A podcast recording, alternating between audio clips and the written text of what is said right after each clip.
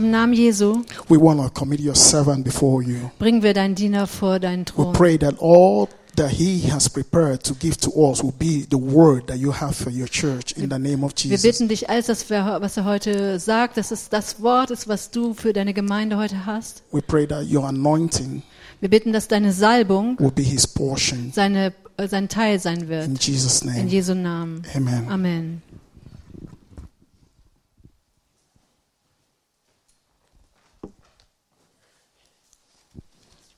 Dem Herrn sei Dank, dass wir in seinem Hause versammelt sein dürfen und dass wir sein Wort haben. Gott hat uns dieses wunderbare Bibelbuch geschenkt und in diesem Buch finden wir alle Zeit Trost und Wegweisung, Speise für den inwendigen Menschen, für unsere Seele. Wir finden darin Ermahnung, Zurechtweisung, Korrektur. Aber wir finden auch eine wunderbare, lebendige Hoffnung in diesem Buch. Den Hinweis auf das ewige Leben, auf die Herrlichkeit Gottes, die er bereitet hat für alle, die was machen, große Leistungen vollbringen. Nein, wie steht geschrieben? Für alle, die ihn lieben. Halleluja. Im zweiten, Im zweiten Timotheusbrief, Kapitel 3, da steht im Vers 16, denn alle Schrift von Gott eingegeben ist nützt zur Lehre, zur Zurechtweisung, zur Besserung, zur Erziehung in der Gerechtigkeit, dass der Mensch Gottes vollkommen sei, zu allem guten Werk geschickt. Dieses Bibelbuch berichtet uns die Geschichte Israels, die Geschichte vieler einzelner Personen, die Geschichte Jesu, als er hier auf Erden war, und der Beginn der Gemeinde Jesu, als die Apostel ihren Dienst taten, nachdem Jesus in die Herrlichkeit des Vaters zurückgekehrt war. Und wir finden sehr viele prophetische Aussprüche, prophetische Bücher in diesem Buch, die wunderbare Dinge über die Zukunft voraussagen. Vieles von dem, was sie vor Jahrtausenden vorausgesagt haben, ist schon buchstäblich genau eingetroffen, hat sich erfüllt. Und manches steht noch aus, wird sich in der Zukunft erfüllen. Lasst uns hineinschauen in dieses wunderbare Buch. Ich hoffe, dass wir alle eifrige und fleißige Bibelleser sind, dass wir das Wort Gottes lieben. Ja, Jesus sagte, wer mein Wort hält, der ist es, der mich lieb hat. Das ist der Maßstab. So wie wir die Bibel behandeln, wie wir sie lieb haben oder nicht, so behandeln wir unseren Herrn.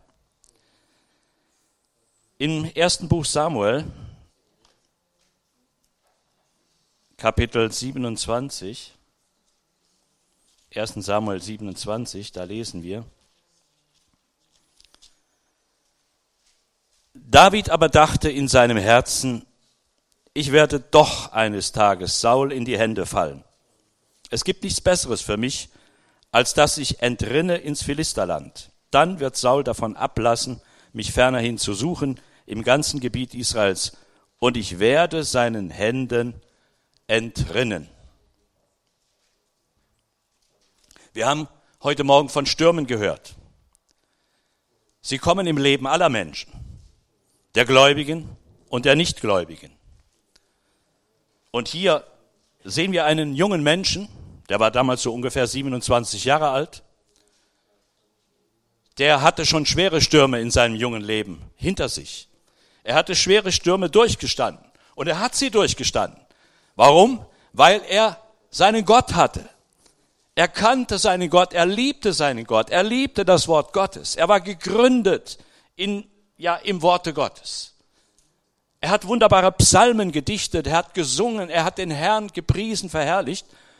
Und das hat andere Menschen ermutigt und angesprochen, die selber durch Schwierigkeiten im Leben gingen, die viel Trauriges erlebt hatten, Enttäuschungen, Frust. Und die sahen in ihm ein Vorbild und haben sich ihm angeschlossen. Und so sammelte er eine Schar junger Männer um sich und die Schar wurde immer größer und die wuchs bis auf 600 Mann. Das ist schon eine ganz schöne Zahl, 600 Mann, ein ganzes Bataillon. Und die waren bei ihm und mit ihm. Und sie gingen mit ihm durch dick und dünn.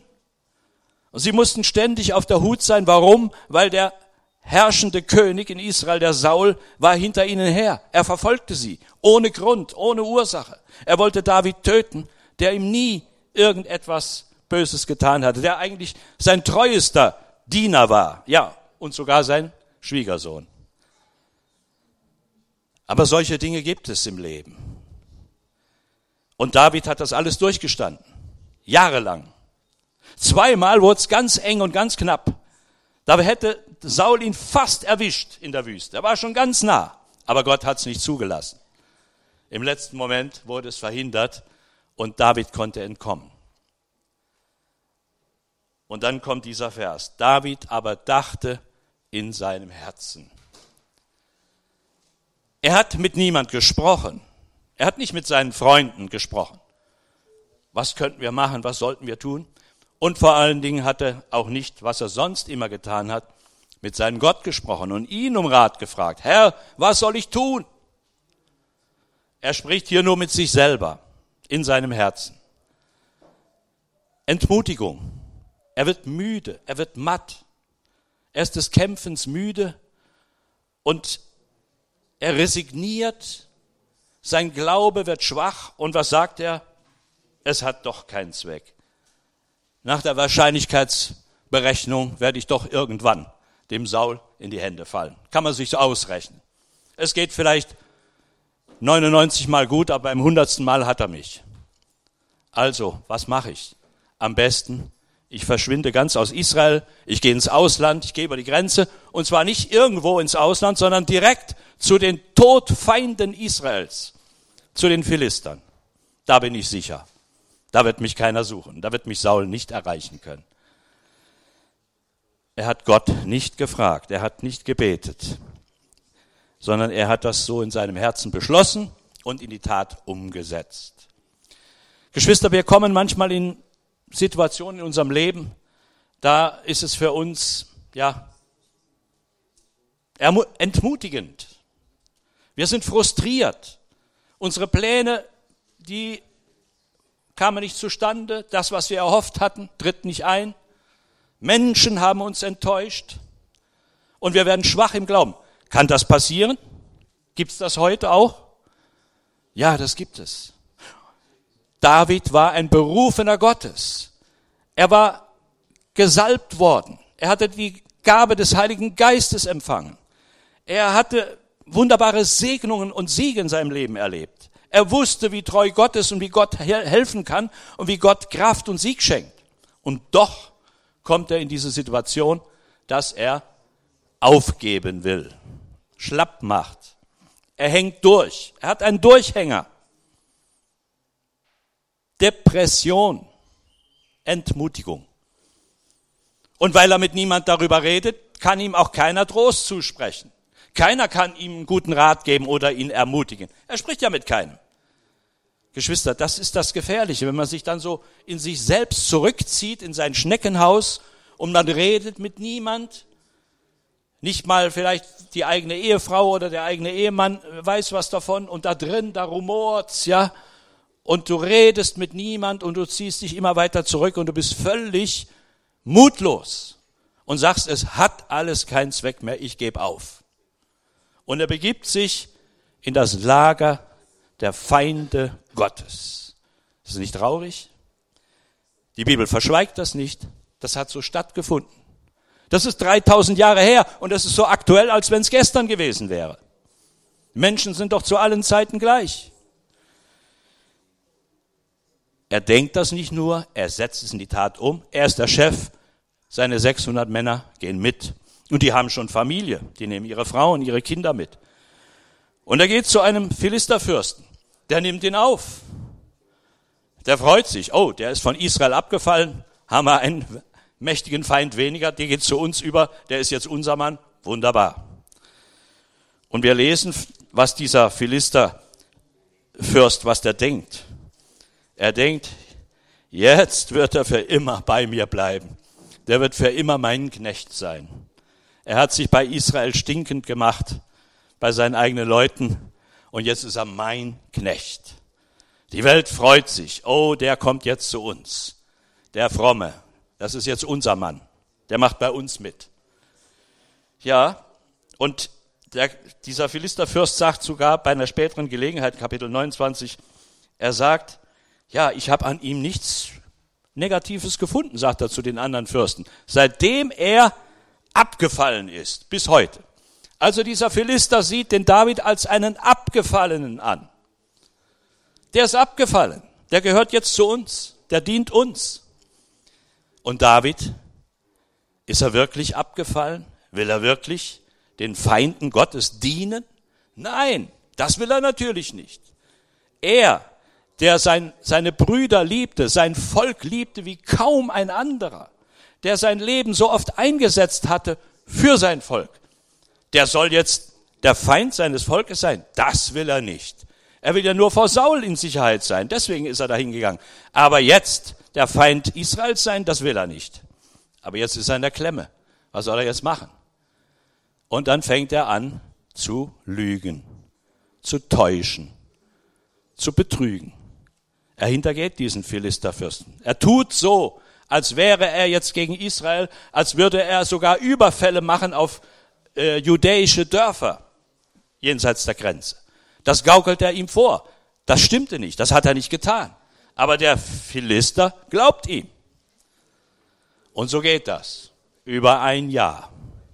Und die Bibel sagt, das war so die Art und Weise Davids in der Zeit, wo er sich bei den Philistern aufhielt. Geschwister, wenn wir als Gotteskinder an einem Ort sind, wo wir nicht hingehören, wo wir nichts zu suchen haben, wo wir Gott nicht gefragt haben, ob wir überhaupt dahin gehen dürfen oder sollen, dann ist es nicht verwunderlich, wenn wir in Schwierigkeiten kommen, wenn es eng wird, wenn es peinlich wird und wir auf einmal anfangen zu heucheln, zu täuschen, zu lügen, weil wir wollen die Wahrheit doch nicht bekennen. Ja, so sitzt er da in der Zwickmühle und hat so diese Art. Er täuscht hier und täuscht da. Und da drin, wie sieht's aus? Hat er Frieden? Hat er Freude? Nein, er muss doch ständig Angst haben, entdeckt zu werden. Ein trauriger Zustand. Wenn man irgendwo ist, wo man nicht hingehört, da kann's eng werden. Ich erinnere mich, wir hatten hier in der Gemeinde einen lieben Bruder, äh, das war der Philipp Hart. Hier sitzen wohl zwei Nichten von ihm. Äh, ja, Edeltraut, Helga, ist die Helga da? Ja, euer Onkel. Und etliche hier in der Gemeinde haben ihn gekannt. Er war ein, ja, ein lieber Bruder, ein liebes Gotteskind, der Philipp Hart. Und er war ja aus dem Osten gekommen, musste fliehen, war dann eine Zeit lang in der DDR, ehemaligen DDR. Und dort war er, wurde er Bürgermeister. Er war ja wohl Landwirt von Beruf, wurde Bürgermeister, war ein kluger Mann. Und er war ein Gotteskind, damals schon. Ich glaube, der hatte sogar Hausversammlung in seinem Haus. Und dann machte die, die, das Dorf, wo er Bürgermeister war, da kam der Kani Karnevalszeit und die machten auch so einen Faschingsumzug im Dorf. Und dann sollte er jetzt als Bürgermeister an der Spitze marschieren von diesem Faschingsumzug. Und da all diese gräulichen Masken der Hexen und Teufel und alles so, wie sie dann sich da so maskieren. Und ihm war das sehr un, unangenehm und sehr unwohl. Er wusste, ich bin ein Gotteskind, ich habe mit diesem Zeug doch nichts zu tun. Karneval und, und Fasching, das ist nicht mein Platz. Ich kann doch da nicht in diesem, in diesem Umzug da mitmarschieren. Aber Bürgermeister, man erwartete das von ihm und er hatte nicht den Mut, zu bekennen, zu sagen, ich bin Christ, ich bin gläubig, ich mache da nicht mit, macht euren Umzug alleine. Da war er zu feige. Also marschierte er an der Spitze des Faschingsumzuges. Und wisst ihr, was da passierte? Dann hat Gott ihm jemand geschickt. Da kam ein Ziegenbock. Und dieser Ziegenbock, der ist wohl irgendwo abgehauen von der Weide. Besser wäre es ja ein Esel gewesen, aber da gab es keine Esel. Da kam ein Ziegenbock. Und der gesellte sich neben ihn und marschierte mit ihm den ganzen Weg und wich nicht von seiner Seite. Hau ab, hau ab, der ging nicht. Der ist immer schön neben dem Bürgermeister marschiert, der Ziegenbock. Ihr könnt euch vorstellen, das ganze Dorf hat gejohlt. Das war eine Mordsgaudi. Die hatten so ihren Spaß und hatten, ja, und lachten sich halb tot. Der Bürgermeister, der fromme Bürgermeister, der geht da und der Ziegenbock marschiert neben ihm. Aber der liebe Bruder Philipp, der hat das verstanden. Der wusste, den Ziegenbock hat Gott geschickt. Den hat Gott geschickt. Damit will er mir zeigen. Du, Philipp. Was hast du da zu suchen? Ist das dein Platz? Und diese Lektion, die hat gesessen. Beim nächsten, im nächsten Jahr, beim Faschingsumzug, war er nicht mehr dabei. Er ist nie mehr im Faschingsumzug marschiert. Die konnten machen, was sie wollten, Bürgermeister hin oder her. Er ging nicht mehr mit. Diese Lektion, die wollte er nicht nochmal erleben. Ja, Gott ist wunderbar. Er hilft seinen Kindern. Wenn wir am falschen Platz sind, dann können wir in die Gefahr kommen, Dummheiten zu machen, falsche Dinge zu tun. Aber Gott kann uns auch helfen, aus dieser Klemme heraus. Ja, aber wie ging es dem lieben David? Plötzlich begann ein Krieg der Philister gegen Israel. Jetzt wurde es ganz eng. Und der Philisterfürst erwartete von David, dass er mit seinen Männern mit ihm zieht in den Kampf gegen Israel. Ganz klar. Der hatte volles Vertrauen zu ihm, hat ihn sogar zu seiner Leibwache, zu seinem Leibwächter gemacht mit seinen Leuten.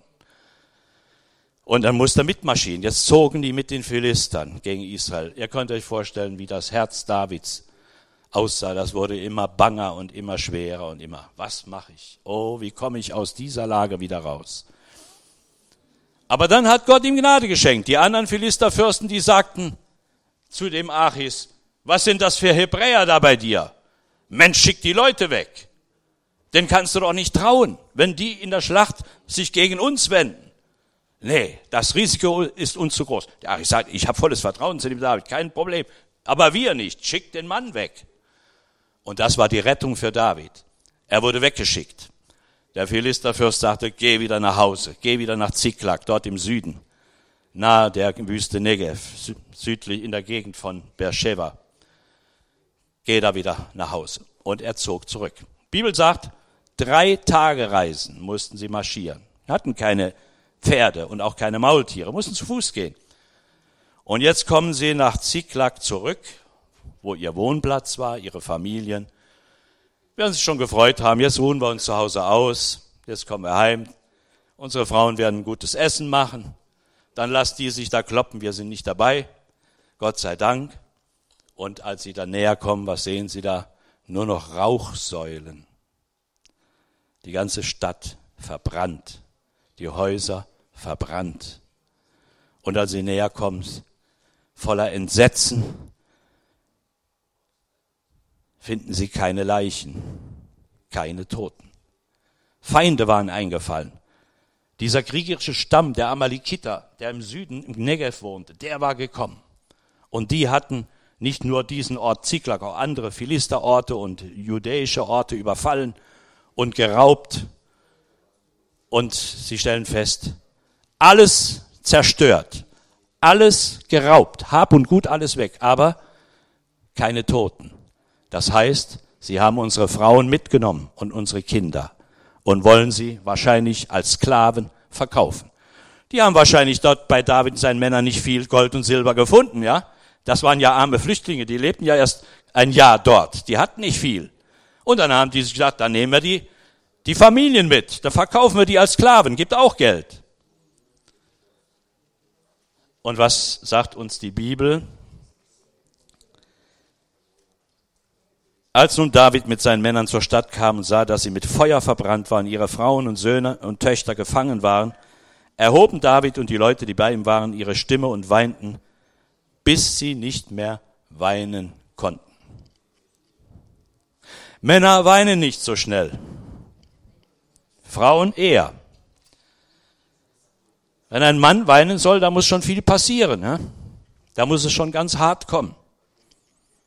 Die haben alle geweint. 600 Mann haben geheult, bis sie keine Tränen mehr hatten. Alles kaputt, alles verloren. Wir haben nichts mehr. Unser Leben ist ruiniert, Familien weg, Besitz weg, alles zerstört, verbrannt, geraubt. Wir haben gar nichts mehr. Wie ist das, wenn hier in Deutschland was passiert? Als in Köln das Stadtarchiv einstürzte, was ist dann gleich die Frage, wer ist schuld? Wen können wir dafür haftbar machen? Wen können wir vor Gericht stellen? Ist immer so hier, ne? Wird immer gleich der Schuldige gesucht.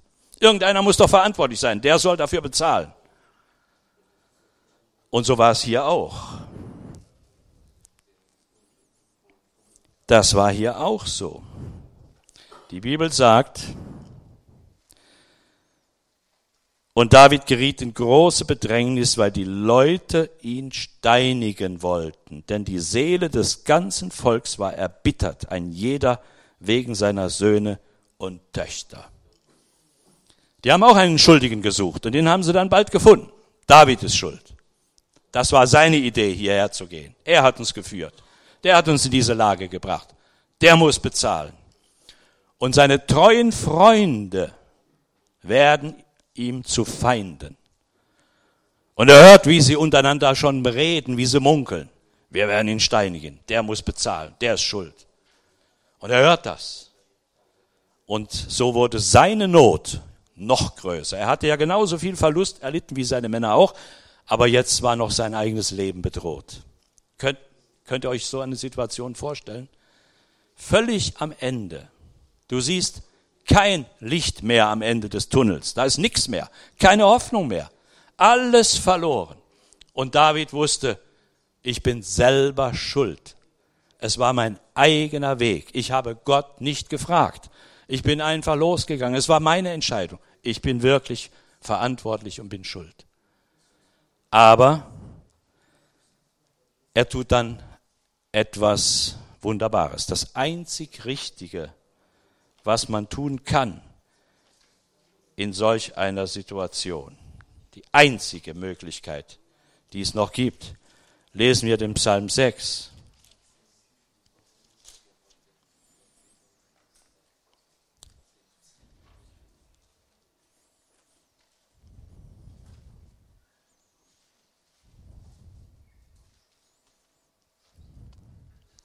Ach, herfe mich nicht in deinem Zorn und züchtige mich nicht in deinem Grimm. Herr, sei mir gnädig, denn ich bin schwach. Heile mich, denn meine Gebeine sind erschrocken und meine Seele ist sehr erschrocken. Ach du Herr, wie lange? Wende dich, Herr, errette mich, hilf mir um deiner Güte willen. Ich bin so müde vom Seufzen, ich schwemme mein Bett die ganze Nacht und netze meine Tränen mit Tränen mein Lager. Mein Auge ist trübe geworden vor Gram und matt weil meine Bedränger so viele sind. Er betet zu Gott. Und dann sagt er, der Herr hört mein Flehen, mein Gebet nimmt der Herr an. Es sollen alle meine Feinde zu Schanden werden und sehr erschrecken. Halleluja! Für Gottes Kinder gibt's immer noch einen Ausweg. Wenn kein Ausweg mehr zu sehen ist, keine Hoffnung mehr, gibt es doch noch eine Hoffnung. Es gibt immer noch den Weg zum Herrn.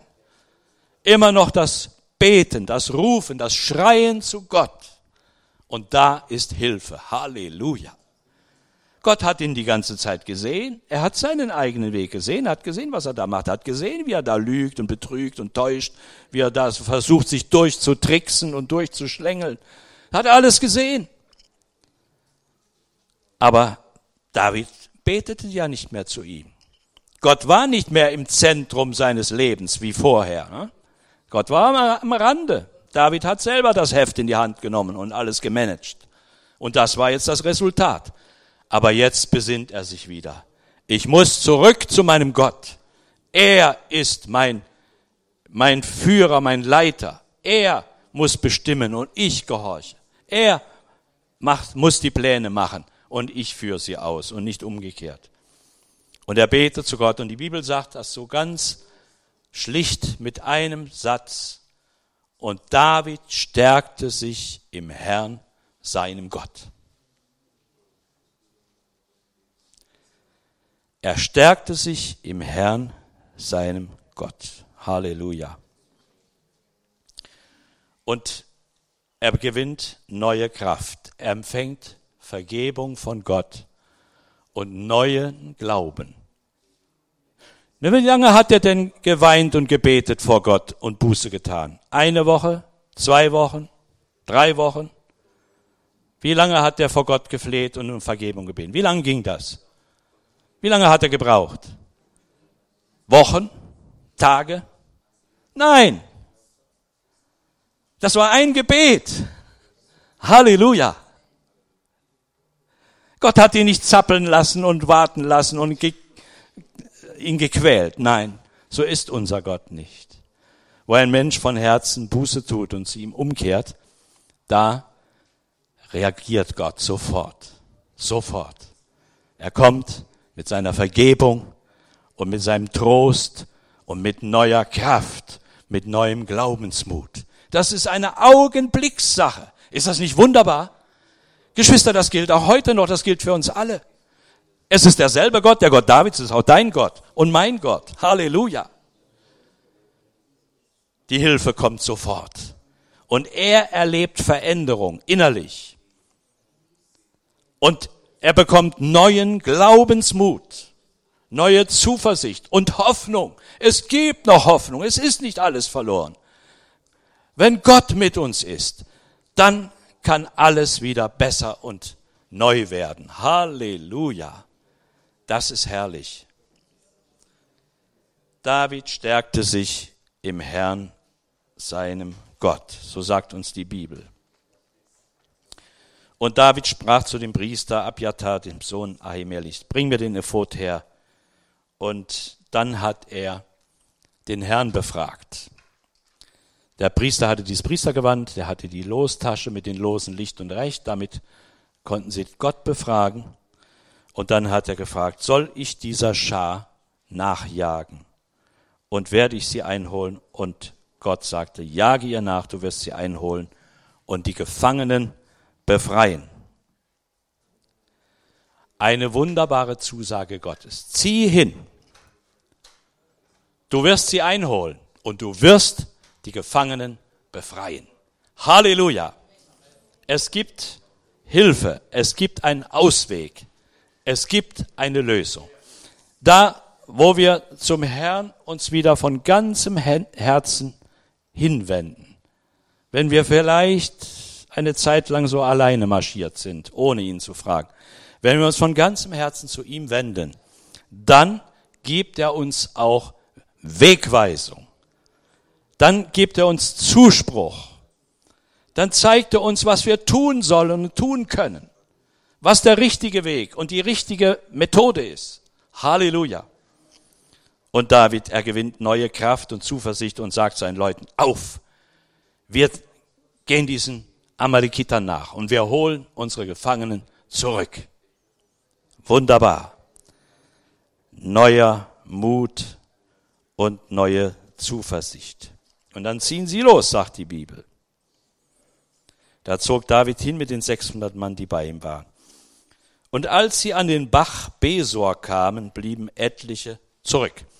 Das heißt also schön in der Lutherbibel Bach Besor. Da denkt man so vielleicht hier äh, äh Gillesbach oder, oder Haarbach oder Annunziatenbach, so die Bäche, die wir so hier kennen in Aachen, ne? so ein Bach.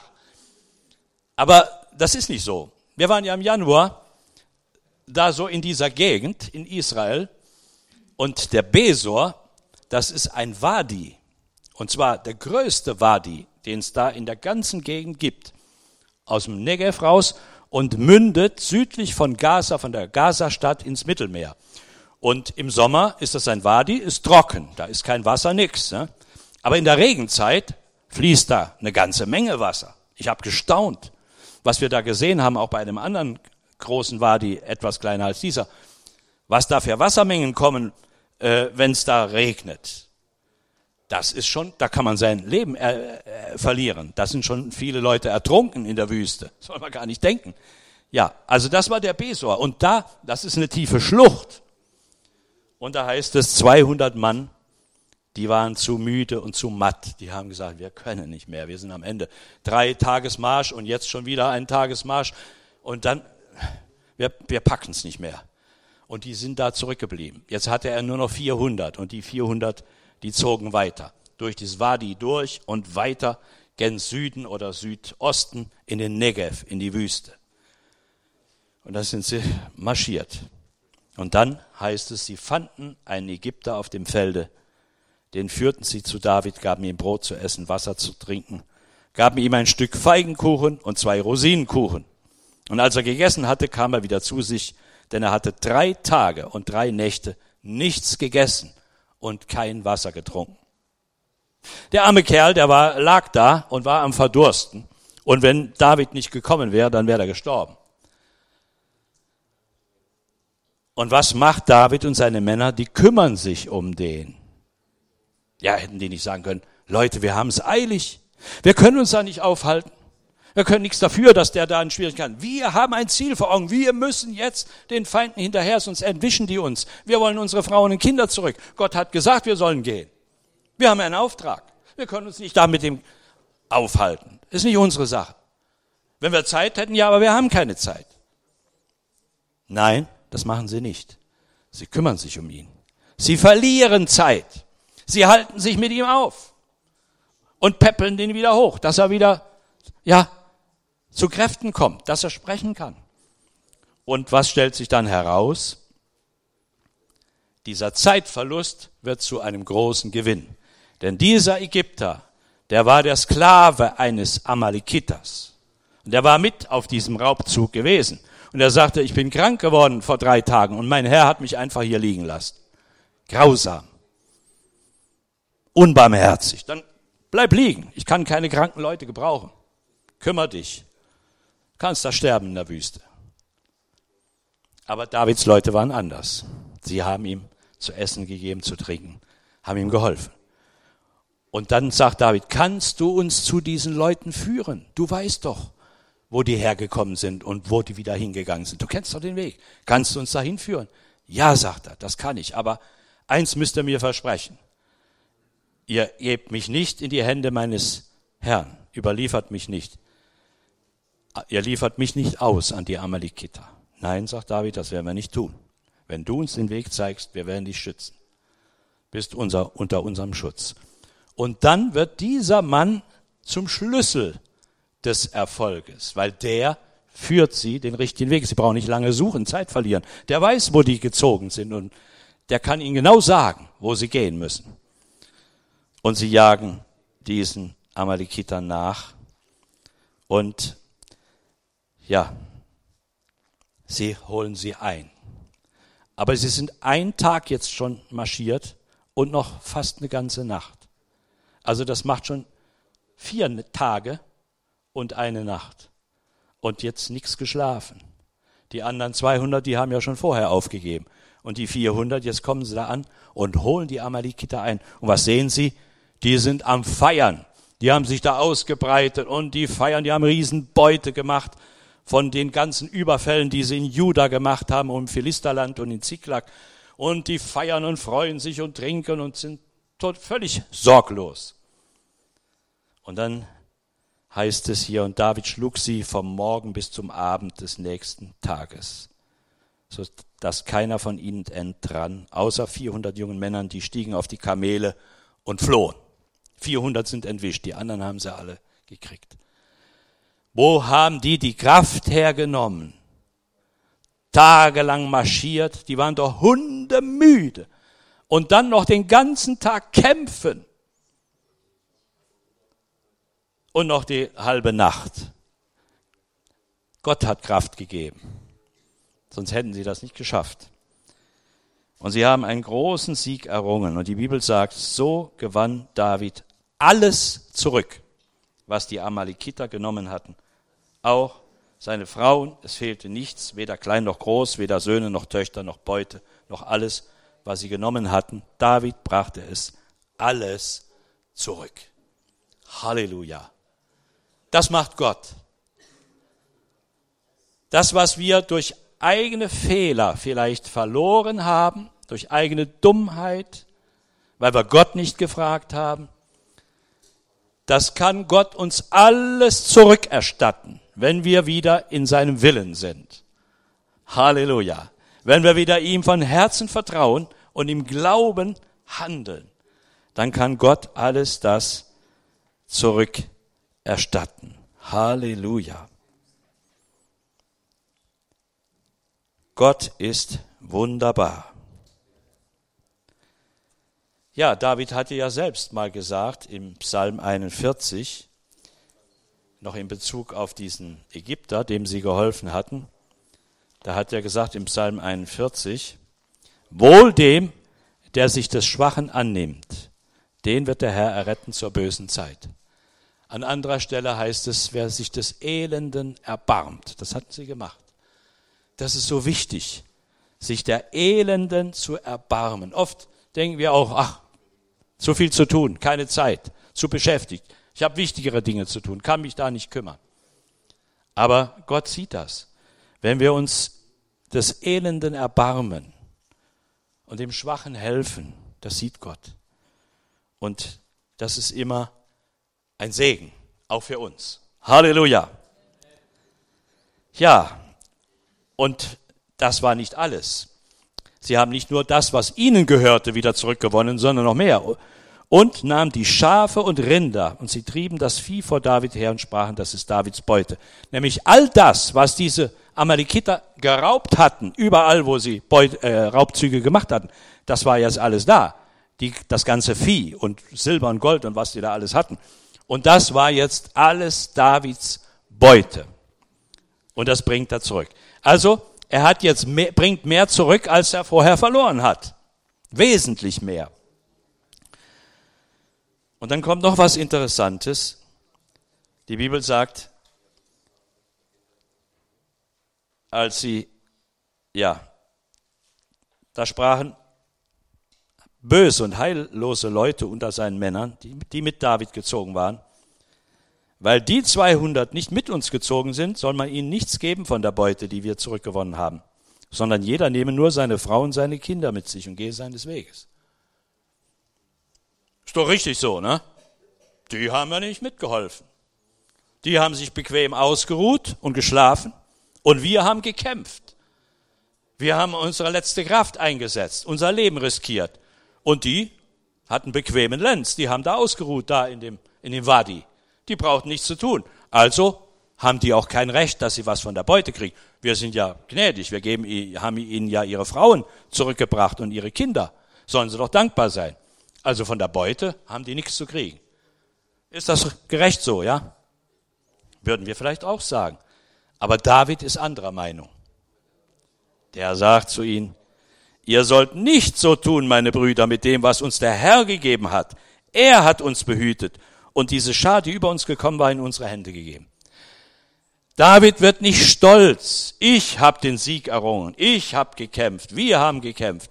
Nein, er sagt, Gott hat sich doch erbarmt. Er hat uns geholfen. Durch ihn haben wir diesen Sieg. Und er hat uns das alles zurückgegeben und auch noch diese Beute, Beute dazu.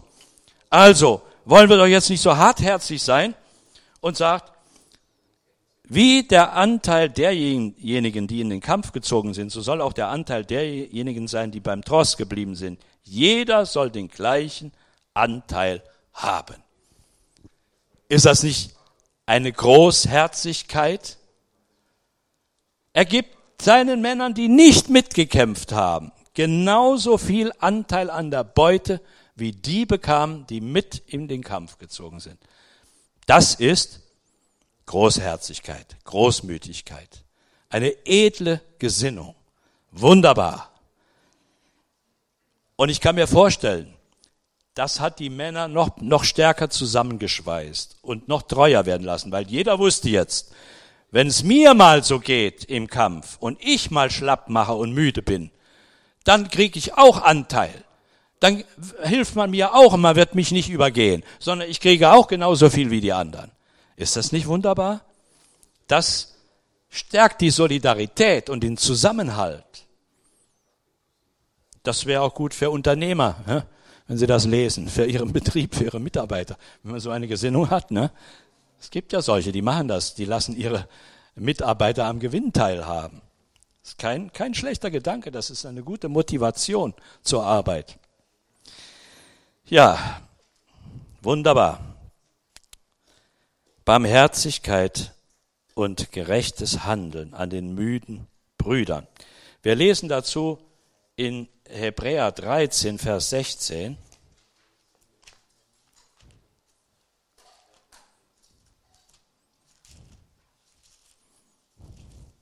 Hebräer 13, Vers 16. Gutes zu tun und mit anderen zu teilen, vergesst nicht, denn solche Opfer gefallen Gott.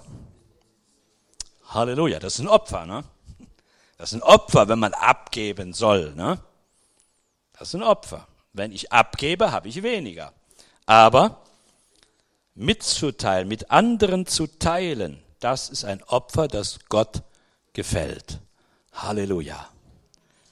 Und das hat nicht dazu beigetragen, dass der David dann unbeliebter wurde im Volk, sondern im Gegenteil.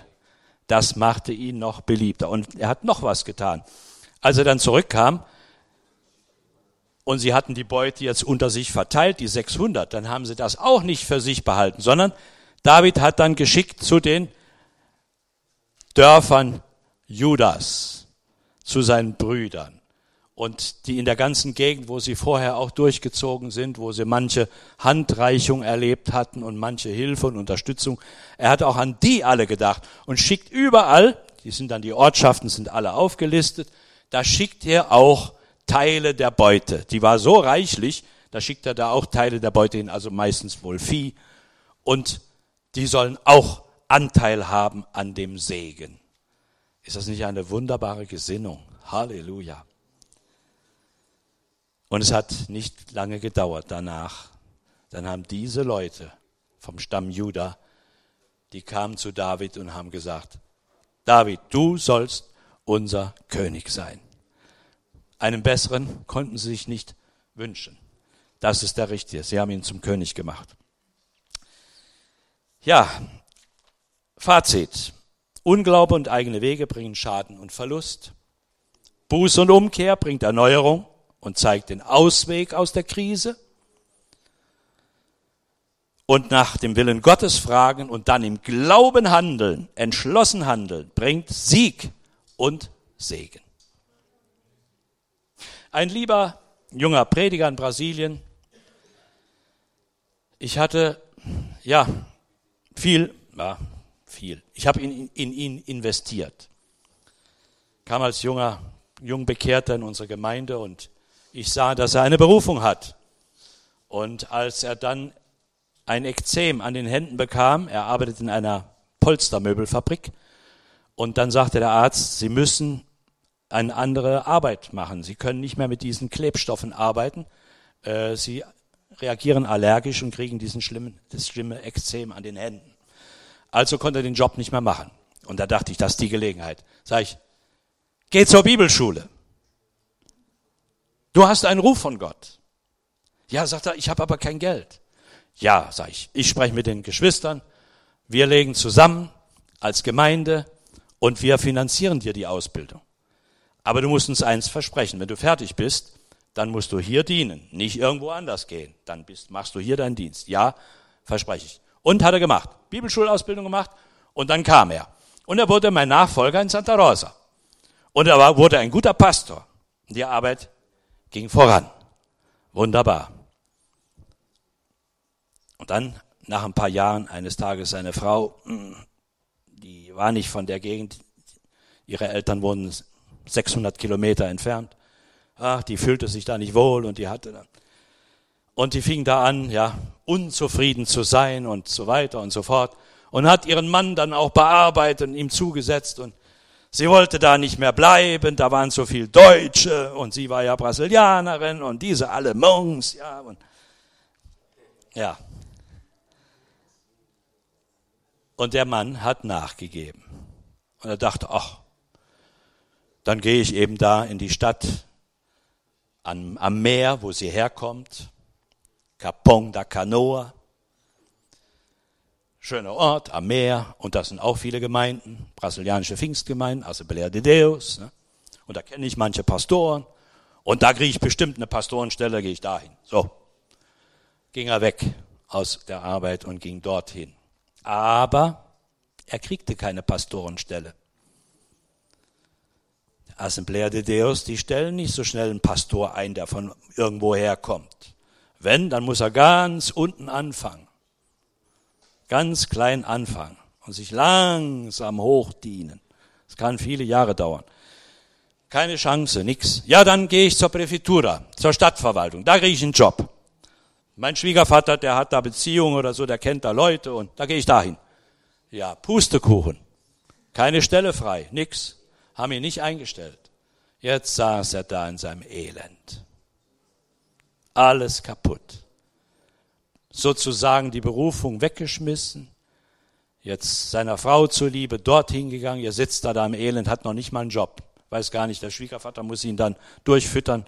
Kinder hatten sie da wohl noch nicht. Tja, was für ein Elend. Wir mussten viel für ihn beten, hier von Deutschland aus. Viel für ihn beten, armen Kerl. Und dann hat seine Frau Buße getan. Dann hat sie gesagt, ich bin schuld. Das war mein Idee, mein Wunsch, hierher zu gehen. Ich habe meinen Mann bearbeitet und beeinflusst dass er hierher gegangen ist. Und jetzt sitzt er da im Elend. Das ist meine Schuld. Und sie hat Buße getan vor Gott, hat Gott um Vergebung gebeten, auch ihren Mann um Vergebung gebeten.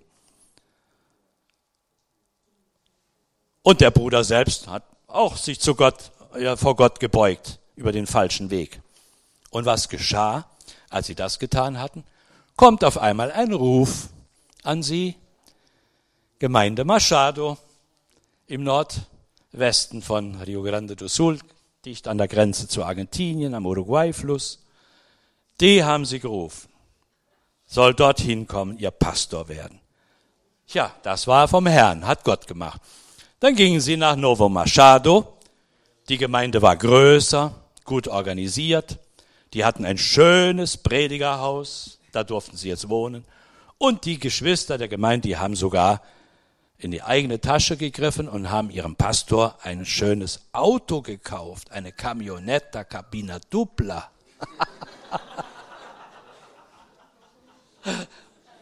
Die Brasilianer verstehen das, ne? Das ist so ein Dieselfahrzeug, ja, so ein Pickup, aber der ist umgebaut zur Doppelkabine. Ne? Das ist dann schon ein tolles Schiff und das für diese Gegend da sehr viele Erdstraßen noch, ne? Und dann so, da ist das das ideale Fahrzeug, robust und hohe Bodenfreiheit, da fährst du dein Auto nicht, so einen normalen Pkw fährst du dir da schnell kaputt. Aber so ein robustes Fahrzeug, ne, der hat ja dicke, große Reifen und der hält was aus. Ne? Tja, das macht Gott. Und dann waren sie dort zum Segen.